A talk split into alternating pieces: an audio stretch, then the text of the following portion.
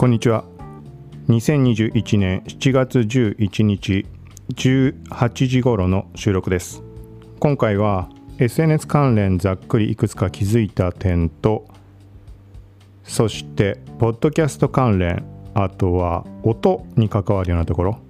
前から触れているソニーの WF1000XM4 ちょっとこのレビューはおすすめかなっていう。まあ自分が買う時にちょっと悩んでいた部分。まあ買うってなっていろいろあってまだ買えてないわけだけどこれは1個後押しになるポイントかなみたいなのを YouTube で見つけたのではいその他 Amazon Music ポッドキャストのこの前から触れていたランキングがどうこうとかそのあたりでちょっと話をします。今回一番最後に VR ヘッドセット Oculus Quest 2関連はい。まだ持っていない人には何かの参考になると思います。そして映画関連を最近の流れでいくつか見ました。まあ映画館みたいな感じで迫力ある感じで見たんだけど4つぐらい映画あの感想というところまで言わずまあ一言二言ぐらいで話をしつつその他合わせて Oculus Quest 2を使っていて気づいたところとか。はい、まあ、今後買おうかなとかどんなもんかなみたいに思っている人は何かの参考になるかと思うのでよかったら一番最後まで聞いてみてください。この番組は幸吉 T が SNS テックガジェットの最新情報を独自の視点で紹介解説していくポッドキャスト聞くまとめです。ながら聞きで情報収集に活用してください。今回ちょっと試していることがあります。録音に関するところ。はい裏テーマとして一番最後にちょっと触れようと思います。マイクに関してはいつも通りもう統一的にタスカムの DR07X っていう IC レコーダーみたいなものを使用しています。まず最初に SNS 関連の話題です。何点か気づいたところからまず話をしようと思います。少し前から触れていた IGTV 関連の話題で単体の IGTV アプリの方でいろいろ変化しているっていう話しました。細かいところは今回リンクを貼ってあるツイートから辿ってもらうと最近の変化っていう記事も載せてあるのではい。で今回引き合いに出したいところが IGTV アプリのホーム画面のフィードフィードタイムラインっていうのが現在はリールとか TikTok みたいな縦スワイプでどんどん切り替えて見ていくパターンになっています。で大きな差っていうのは IGTV にもかかわらずアイコンとか何ていうんだろうなエンゲージメント関連のコメントとかいいねとかっていうボタンの配置も右下に縦に並んでいるまさしくリールとか TikTok の見た目になっています昔ってそんなじゃなかったと思うんだけど IGTV って全然見た目違ったので、はい、それが今はアカウントによっては IGTV アプリ上、ホームタイムライン上がもうまさしくリールみたいになってます。はい。で、細かなとこ前に触れたんだけど、ちょっとそこはスルーして、今回触れたいのが、対してインスタのプロフィール画面の IGTV タブ、ここにもさっき言ったようなリールパターンの UI が反映しているアカウントがいくつかあったっていう、そういう話になります。複数アカウントを見てみた限りうんまあ個人的な観測なのでどのぐらいの割合とは言えないけど過去からいろいろこういうパターンで見てる限りで考えるとまだ少数というか少なめの割合そんな印象を受けました。もちろんね本当に多くの数のユーザーに対して考えた時に個人での観測なんてのは、まあ、何の意味もないかもしれないけど、まあ、そんな感じなので確認してみたいっていう人は、まあ、なんかサブアカとか切り替えつつ IGTV アプリ。あの自分のプロフィールとかに限らず閲覧者側の依存になっているのでえっ、とねそのアカウントがもうそういう状態まあちょっととりあえずゾーンって言っておくけどゾーンに突入していれば誰のプロフィールを見に行こうが IGTV タブ見た時はリールモードになっています。わかるかな？はい。だからなんか別のアカウントどのアカウントを見に行っても構わないんだけど自分が一つこのアカウントでチェックしてみようと思った時にインスタグラムの公式アカウントだろうが好きなブランドだろうが友達のアカウントだろうが見る対象はプロフィールの IGTV タブ。これはあの誰のページを見に行っても構わないです。反映していないリールモードになっていなければもうそのアカウントではおそらく見られないってことだと思います。だそしたらもう別のアカウントに切り替えてっていう感じでチェックしてもらうと。はい、見られるものであれば誰のプロフィールの IGTV タブを見ようとあのもうリールのパターンになっているはずなので、はい。まあ、これも100%とは言えないけど一応過去の流れとかも踏まえて言うとそんな感じです。続いてこれはもう知ってる人いっぱいいるんだろうね。YouTube を日常的に見る人は多いんだと思うので、はい、YouTube にショートタブが登場っていうのを昨日か一昨日に気づきました。でなんか出たり消えたりしているのでまだ不安定な気はするんだけどで YouTube に関してはショートの投稿機能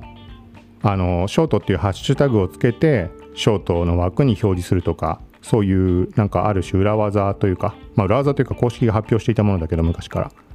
そういう方法ではなくプラスボタンから投稿画面自体にショート動画を作成ベータ版っていうのが表示再びされたっていうところでいろいろ話をしました何回か前。はいでその絡みって言っていいか分かんないけどその時には気づかなかったんだけど不思議と。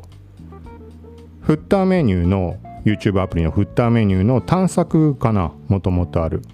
そそこが YouTube ショートっていう風になってもタブが表示されています。言ってみたらインスタリールのリールタブってリールばっかりリールだけが表示される縦スワイプの画面あると思うけどああいうものが YouTube のアプリにも表示されているという話を今しています。まあ、実際に見てみると、まあ、まさしく言ったまんまそのまま普通にただ縦スワイプだけひたすらして見ていくだけなのでだけなのでって言ってしまうとあれなんだけど、まあ、YouTube アプリにそれがついたっていう意味はいろんな側面で大きいとは思うんだけど、うん、けどまあなんかあの単純に閲覧者側としては特に面白みも感じることなく、まあ、ただなんか言ってみれば何かしらあるかなってこう切り替えて見ていけるなっていう感じ。そのままです、まあ、TikTok とかリールみたいな。ただやっぱり YouTube にいきなりこれが入ってくるとなんかやっぱ違和感はあるかなっていうところは。人によってこれはね見方って何を気にしてどういう風に見るかって違うと思うけど個人的には YouTube に関しては少なからずなんか目的あって見る感じの方が多いので例えば登録しているチャンネルなんか更新されたのかなとかなんとなくホーム画面とかを見たりもするんだけどやっぱり気になるチャンネルっていうのが頭にあった上でちょっと見ていく感じが個人的には多いので、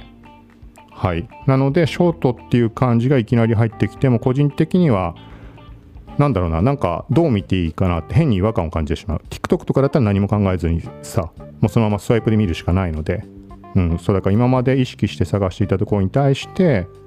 当てもなく見ていくっていうのが、ちょっとまあそのうち慣れるんだと思うけど、まあそんなところ個人的には思いました。うん。まあ、みんなどうなんだろうっていうところです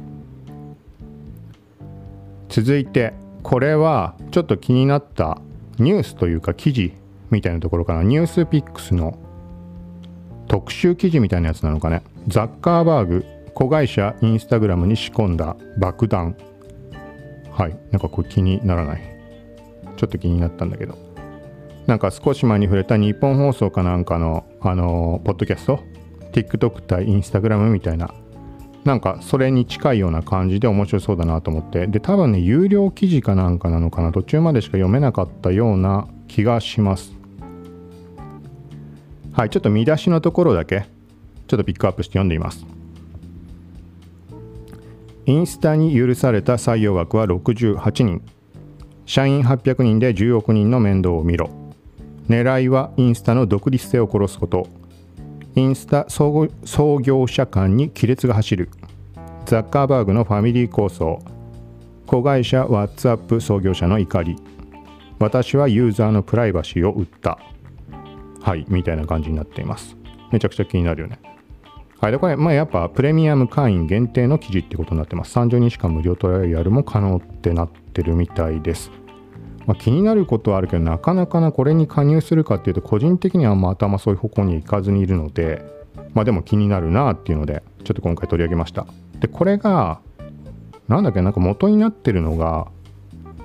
ニュースピックスから出ている書籍ってことなのかね。ちょっと間違ってたらごめんなさい。とりあえずあの Amazon とかでも普通に電子ブック Kindle 版とかでも見かけたんだけど Instagram 野望の果ての真実っていう本。でなんか括弧で NewsPicks パ Publishing ってなってるのでまあそういうことなのかね。はい。価格は Kindle 版2376円。普通の紙だと2640円なので電子版だとちょっと安いかなみたいな。はい感じにはなってるっぽいです。まあこの件はまあさっき触れたけどポッドキャストの方ビジネスウォーズっていうので検索すると各ポッドキャストで出てくると思うんだけどちょっとニュースピックスとは全く関係ないけどそそれ聞いてもらうと楽しめると思います。5話構成のインスタグラム対 TikTok って言いつつまだ未だに2話目ぐらいまでしか聞けてないんだけど。はいなんかそれと絡めてこっちの今紹介した話にも、まあ、会員の人しか見ることはできないかもしれないし、まあ、本を買うっていう手はあるかもしれないけどはい、まあ、ちょっとそんなところで興味あるところで話をしました。続いてここからは音関連っていう感じかな。はい。まず1つ目が Gizmodo Japan の YouTube チャンネル。はい。動画1つ見てあのめちゃくちゃ参考になったので紹介という感じです。タイトルが Sony WF1000X Mark IV Apple ユーザーが使うとこうなる。AirPods Pro からの脱却というタイトルです。はい。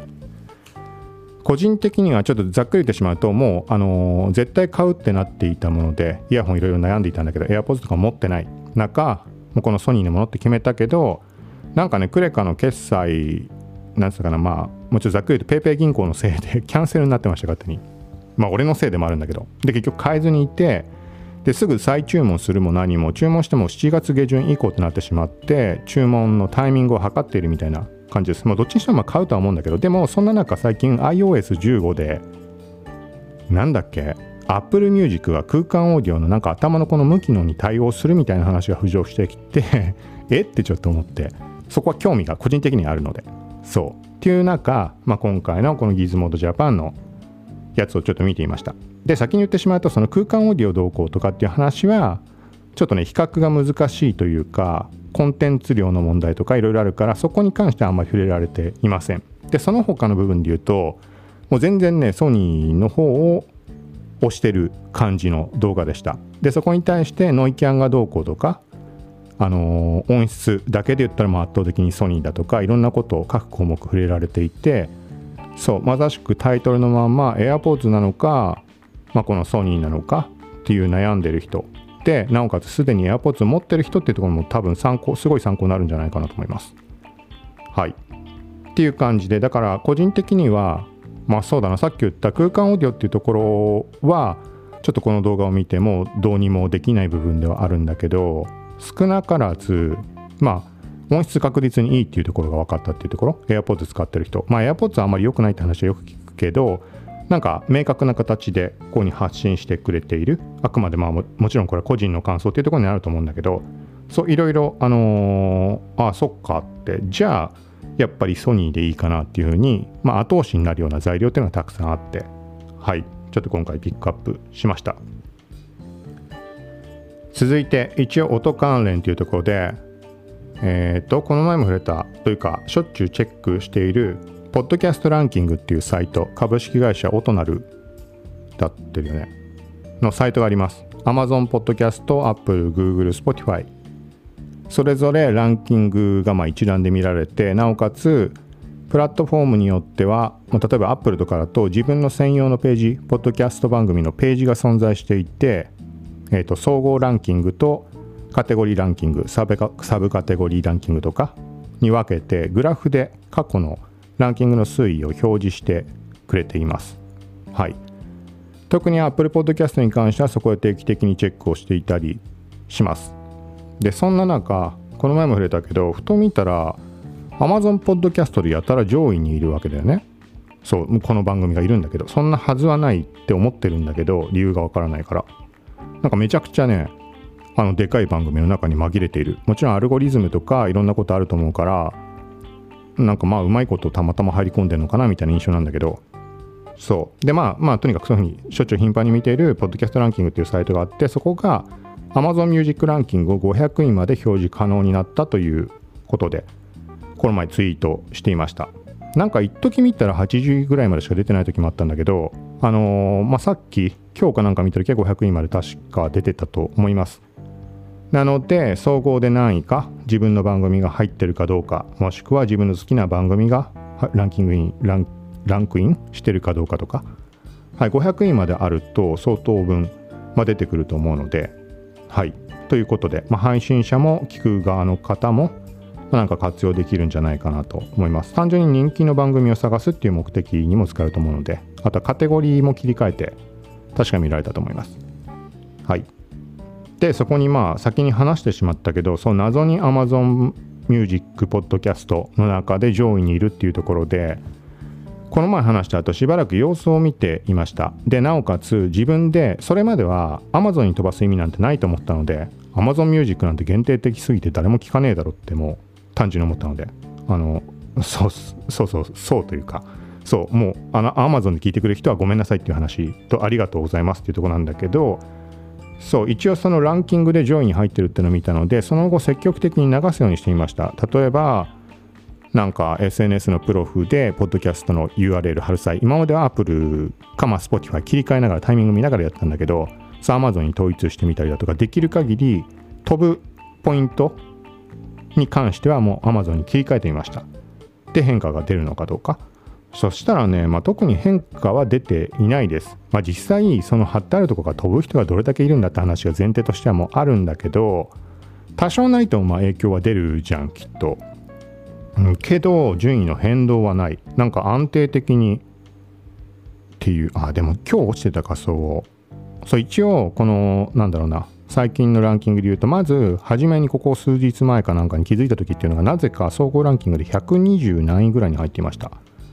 あ、さっきも言ったけどめちゃくちゃあの有名な番組ばっかの中に紛れなんか間違って紛れ込んでる感があったからなんかやっぱそのまま間違いでなんか入ってんのかなとか。あとアルゴリズムによっては、まあ、そういうこともあるとは思うんだけどでもなんかねそんなことあるかっていう感じ？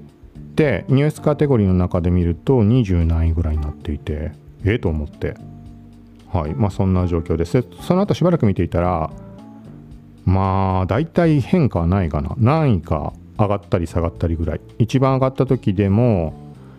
116位ぐらいまでいったかな。結構ね本当にめちゃくちゃ有名な番組が周りにいるから。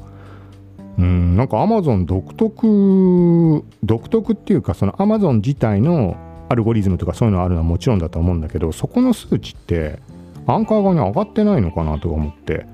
これ配信者側とかそういう人しかねなんか知りようがないというか明確なところは誰も知りようがないだろうけどさ。そうっていう疑問があって例えばそのアルゴリズムがどうこうって言ってもさその順位に出てるってことはそれなりに聞かれてる気はします。なんかいっぱい聞かれてるから上位に出てるとは限らないんだけどアルゴリズム絡むから。でも上に出た結果多くの人に聞かれる可能性ってのは高まるわけじゃん。でもそのねアンカーで全プラットフォーム分のアナリティクスって見られるんだけどなんかね数値に変化がないんだよね。全然。そうだからなんか Amazon 側のものが例えば上がってないアンカー側にはそんなことがあんのかどうかってことからして俺には分からないけどそうであればなんか Amazon 単独で上がっちゃってるのかなっていう印象もまあありえなくもないのかもしれないけどもし Amazon のデータもアンカー側に上がった上で今の感じだとしたら Amazon ポッドキャストってなんか全然聞かれてないのかなみたいな。その利用者が少ない、まあ、そんなはずはないと思うんだけど、まあ、後発ではあるので多分ポッドキャストのサービス自体も去年ぐらいだったっけ始めたの。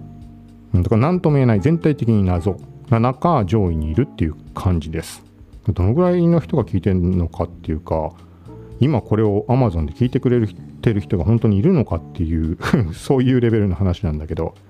そうでこれはちょっともう一点もしそんなにプラットフォーム聞く場所についてこだわりがないっていう人もしいれば今聞いてる人したら試しに Amazon Music のアプリの中でそっちで聞いてもらえないかなと思って。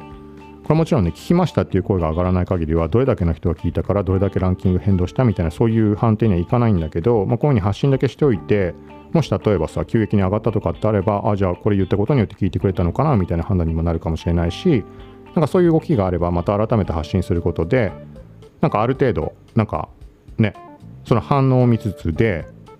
Amazon のそのポッドキャストの規模感というか配信者目線もそうだしなんかそこら辺の、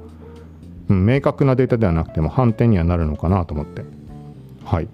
まあ特にこだわりがない人はよかったら Amazon Music で聞くまとめで検索してもらえば普通に出てくるので。あとはこれは何だっけな普段の使ってる利用履歴とかも関わると思うけど聞くまとめのポッドキャストを再生してたかなんだかって言ってそれでも再生されました。これはまあ自分で試しに何ていうの手打ちで検索してるから出てるだけだとは思うんだけど聞くまとめで再生してっていうと基本的には聞くって耳辺の聞くで出てしまうんだけどそれでも耳辺じゃない。普通の聞くって方。そうで出るんだけど音声入力した文字で出るんだけどそれでも再生されました、まあ、どっちにしてもこれは本当にあの個人の利用データっていう絡みが少なからずアレクサに蓄積されてる部分とあのつなぎ合わせて再生ってことは少なからずあると思うので他の人がやった時どうかわかんないけど。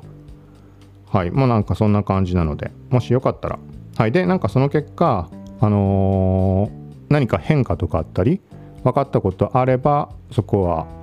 もう配信の中で情報提供って言ったらおかしいけどシェアしつつはい。まあいつもの感じでやっていきたいとは思うのでよかったらお願いします。はい。そして今回大きなくくりとして最後の項目になります。 Oculus Quest 2と映画ゲーム。はい。まずこれはえっとね、今回触れるここで Oculus のことに関して細かい内容は多分時間があった時にサブ番組の余談が過ぎるという方であの適当に話をすると思います。ちょっとざっくり言うと Oculus で映画を見ながらそばを食ってみた。はい。っていう話。なんかさ物をさがっつり食うタイプのものって厳しいじゃん。普通に考えて。視界を奪われてるわけだから。まあどんなもんだろうなと思ってあのちょっとオキュラス GO の方を久しぶりに触るタイミングがあってその時にそばを食いながら、まあ、普段なら熱いもの熱いの食うんだけどたまたまちょっと冷たいのだった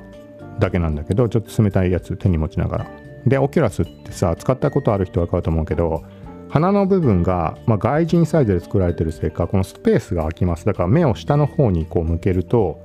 下の隙間からねこう自分のなんか例えば足元の方とかが見えたりします。そうだからスマホをちょっと確認する時とかって顔を上に傾けてで隙間からスマホを覗きつつみたいなことよくやったりするんだけどそその感覚でそばは別に普通に何の違和感もなく映画見ながら食えました。ちょっと下に目やって一瞬だけ下に向けて箸で掴むこのポイントだけ見るとか。なんかそんなにうん。まあ両手塞がってしまうっていうのはあるけどまあ丼なりを持つ持って箸を持つっていう。なんか特に違和感なかったです。でなんか酒飲みながらとかも問題なかったです。まあなんかそんな感じ。でその時に見た映画っていうのをちょっと後で触れようと思います。でもう一つ先に気になったゲームありました。これはもう単純に気になっただけなんだけどなんかねインスタ上とかでもオキュラスの公式アカウントが多分投稿してたのかな？ツイッターでも投稿したのかもしれないけどスナイパーエリート VR みたいな？もう名前のまんま銃でまあ、ライフル使って狙撃するみたいな感じだと思います。映像を見るとまさしくそういう感じなんだけどなんかね考えてみたらまだ VR のゲームってのはあんまやってないので数を。でそうそういうさライフルで撃つとかが VR ってかなりの没入感あるんじゃないかなってふと思って。もちろんそういうことをさあそういうゲームやりたいなと思ったこととかもあったりするんだけどそうなんかもうちょっとゲームの内容はっきりは知らないけどスナイパーエリートってなってるぐらいだから多分その狙撃とかにさ特化した感じじゃん。普通の FPS の中でライフル使って狙撃するとかそういうことでないと思うのでちょっとこれ気になるなと思って。はいまあこれはリンク貼っておくので公式のストアのリンクかなこれは。記事のリンクかな紹介された、まあ、気になる人は見てみてください。はいでここから本当にざっくりで映画4本ほど見たもの。まずタイトルだけ先に言います。これ何て読むんだろうな。MEG ザ・モンスターそして第9地区。これは古い映画です。そしてもう一つアトラクション制圧。ロシアの宇宙人パニックものみたいな。そしてこれさっき見たばっかなんだけど残酷で異常っていうのの4本見ました。で先に言ってしまうとおすすめできるものがあるとしたら第9地区。これは古い映画とか見たことある人が多いと思うんだけどまあ今更といえば今更なんだけどこれはおすすめかなと思いました。人類の管理下にある宇宙人みたいな。なこれあらすじレベルのとこだけ軽く触れるとなんかまあよくあるパターンみたいになんか UFO が地球にいきなり現れた。でそしたらなんだっけななんて説明したらいいかな、まあ、地球人がねなんかある区域にその宇宙人たちを住ませて管理しているみたいな世界。そうで世界中では当然そんなやつら排除しろというかなんか別の区域に移せみたいな。そう感じの中いろいろ起きていくみたいな感じ、まあ、それは面白かったです。普通にめちゃくちゃ面白かった。でこれはどれもオキュラスで見てるけどやっぱりあれだね。そのアクションなりその SF っぽいような作品っていうのが大画面で映画見るみたいな感じでヘッドホンつけて見るんだったらやっぱりいいなって思いました。これ後で触れるけど今日見たけど残酷で異常っていうのはえっ、ー、とまあヒューマンドラマ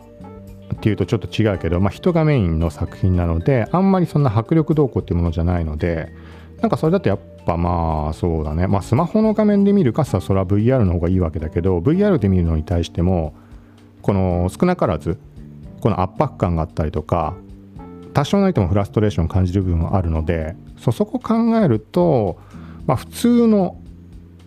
人間模様を描くとかさなんか映像にこだわりのない迫力とか別に必要ないみたいなものだったらうーんまあ普通にテレビとか大画面とかで見られる人に関してはそれで見る方がなんかいいんじゃないかなっていうのをちょっと思いました。はい。で、まあさっき言ったみたいに他の作品3つに関してはまあおすすめってことはないかな。ちょっとざっくり言うとザ・モンスターに関してはとんでもなくでかいサメが出てくるみたいな感じでえっ、ー、とねなんかねあのピンチに関してのボーダーラインの引き方が失敗なんじゃないかなみたいなこれ何の作品でもそういうのあるし例えばちょっとこれ長く話すもないからざっくり言うけど「スラムダンクってさ赤木がこのあと1回でファールしたら退場かなんかの時にわざとがっつりぶつかりに行ってこのボーダーラインを引いたみたいなシーンあったの覚えてるかな？要は今もう残り1回っていうところでこの辺りで審判がファールを取らなかったってことはこれ以降もその同じ強さでガツガツいけるっていうそのボーダーラインを引いたってことなんだけど。そうそういう意味合いでこのねザ・モンスターっていうのに関しては最初の方めちゃくちゃねこう怖かったの。恐怖感というか深海での。だからさなんかねいろいろ危機な状態じゃん。そこにサメでかいのが現れてくる化け物が出てくるみたいな感じなので。けど最初の なんていうのかなんかことごとくね回避していくんだよねそのピンチを。だからもう途中からまあこれどうせやられることはないなっていうのもねあのよく言えばキャプテン翼みたいな。基本絶対負けないって分かりながら見てるじゃん。あとは陸奥延命流つくもとかさなんだっけタイトルすぐ出てこない。なんかそうそんな感じすぎて途中でちょっとこれこれはやめようかなと思いつつまあ、最後まで見たけど、そんな別に面白くないとかじゃないし迫力もあるんだけどなんかねレビューとか見ても中国との合作かなんかっていうところでなんかすごい叩いてる人がいてかな。まあ、それは中国嫌いなだけかもしれないけど。えっ、ー、と、まあ、見る価値がないとかそんなことは全然ない。あの、VR で見るんであれば迫力はあると思うけど、うん、逆に言うと VR で迫力ある状態で見てこの感じだったってことは、うん、そうだね、まあ、気になる人は見たらいいんじゃないかなぐらいの感じかな。はい。でもう一つちょっとねこれ気になったというか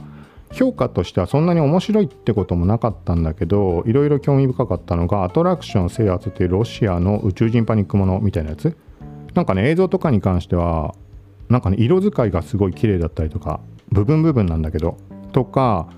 なんかその UFO なり宇宙人関連に関するようなところのデザインっていうのがすごいあのー、なんか綺麗というか惹かれるところがありました。色使いっていうところもなんか時々あるじゃん。色にこだわってる作品。ものすごい古いけどサスペリアとか。わかんないか。サスペリアの 4K 版が出たりなんだっけ続編が出たんだっけか。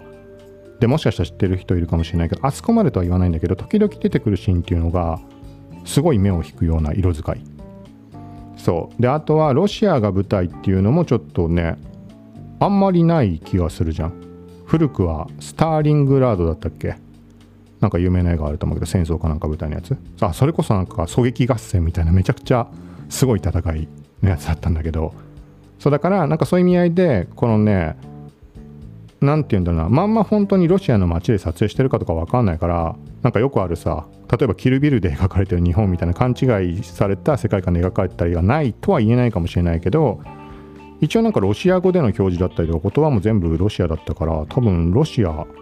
での撮影だよね。なんかそういう文化ロシアの文化的な部分文化っていうほどのことはないけど街並みだったり例えば服装だったりとかっていうそういう空気感っていうのも味わえるようなそういうところを含めるともう悪くもないかなって、はい、ただまあ作品としてはちょっとなんかよくよくわからないっていうか 何の映画だったんだろうみたいな感じがあります。はい。でもう一つ残酷で異常っていうのはなんかね謎これもまあ謎かな。謎というかうーんまあこれはいいや。触れないしよ。気になる人は。なんか言葉からさタイトル化すると気になるじゃん。残酷で異常って。となんか不思議な物語というかうん。こっちもなんかよく面白くないってわけでもなかったんだけどおすすめっていうこともない。まあとにかく VR で見るようなものではないかなって。あのもちろんね、まあ、見たい人は見ればいいんだけど大画面で見たいっていう人はその方がいいと思うんだけど、うん、ぐらいの感じだったかなっていう印象です。はい、でもう一つ補足すると今話した4つのうち2つはオキュラス GO で見ました。オキュラス GO ってもう随分前のもので例えば両方とも Prime Video の VR 版のアプリで見たんだけど GO の方で見るともうめちゃくちゃドットが見える。はっきり。なんかね網戸越しに見てて網戸がうっすら目に入ってくるみたいなそのぐらい四角は見えます。それで Oculus Quest 2に関してはそんなね四角みたいなドットみたいなのは全く見えないと思う。多分。映像自体はめちゃくちゃ綺麗。けどこれどっちが快適かっていうと俺はオキュラス GO だと思っていてなんでかっていうとあのね写真とかカメラでいうとこのパンフォーカス的にこのでかい画面の隅まで何ていうのかな人間の目の視界さこの映る範囲上さ端っこの方ってどうしてもさはっきりピント合わせて見ることできできないじゃん。画面でかかった場合。でもその場合でも快適に見られるのがオキュラス GO の方。で Oculus Quest 2に関しては映像はめちゃくちゃ綺麗な分そのね隅っことか例えばさ右端に縦に字幕が出た時とかっていうのは明らかにそっちに目線を移さないと読めないんだよね。オキラス GO に関しては、まあ、多少目線を動かす必要あると思うけどオキラス GO だったらまだ快適に見られる。でもオキラスクエスト2だと確実にそっちに目線をやらないと見られない。これは、ね、人によって目のなんかその感じって違うと思うからなんか焦点の距離とかよくわかんないけどさ、まあ、そういうのも関わると思うから何とも言えないんだけどそうそういう意味合いでちょっとフラストレーションを感じる要素がオキラスクエスト2の方があるかなって綺麗に見るんであれば断然オキラスクエスト2でも快適に見るんだったらオキラス GO みたいな感じ。そう。でオキュラス GO がまあドットは目立つんだけど何て言うんだろうな。ちょっとプロジェクターで見たりっていう経験もあんまないか分かんないけど例えてみるならプロジェクターで見たらさなんかまあ画質は落ちるわけじゃん。でもなんかその雰囲気で楽しめるじゃん。大画面で見てるとか。そう。そういう感覚の楽しみ方になるのかなって、うん、気はしました。はい。ということで今回は一応これで全てとなります。で一番最後にマイクの話をするって言ったんだっけ？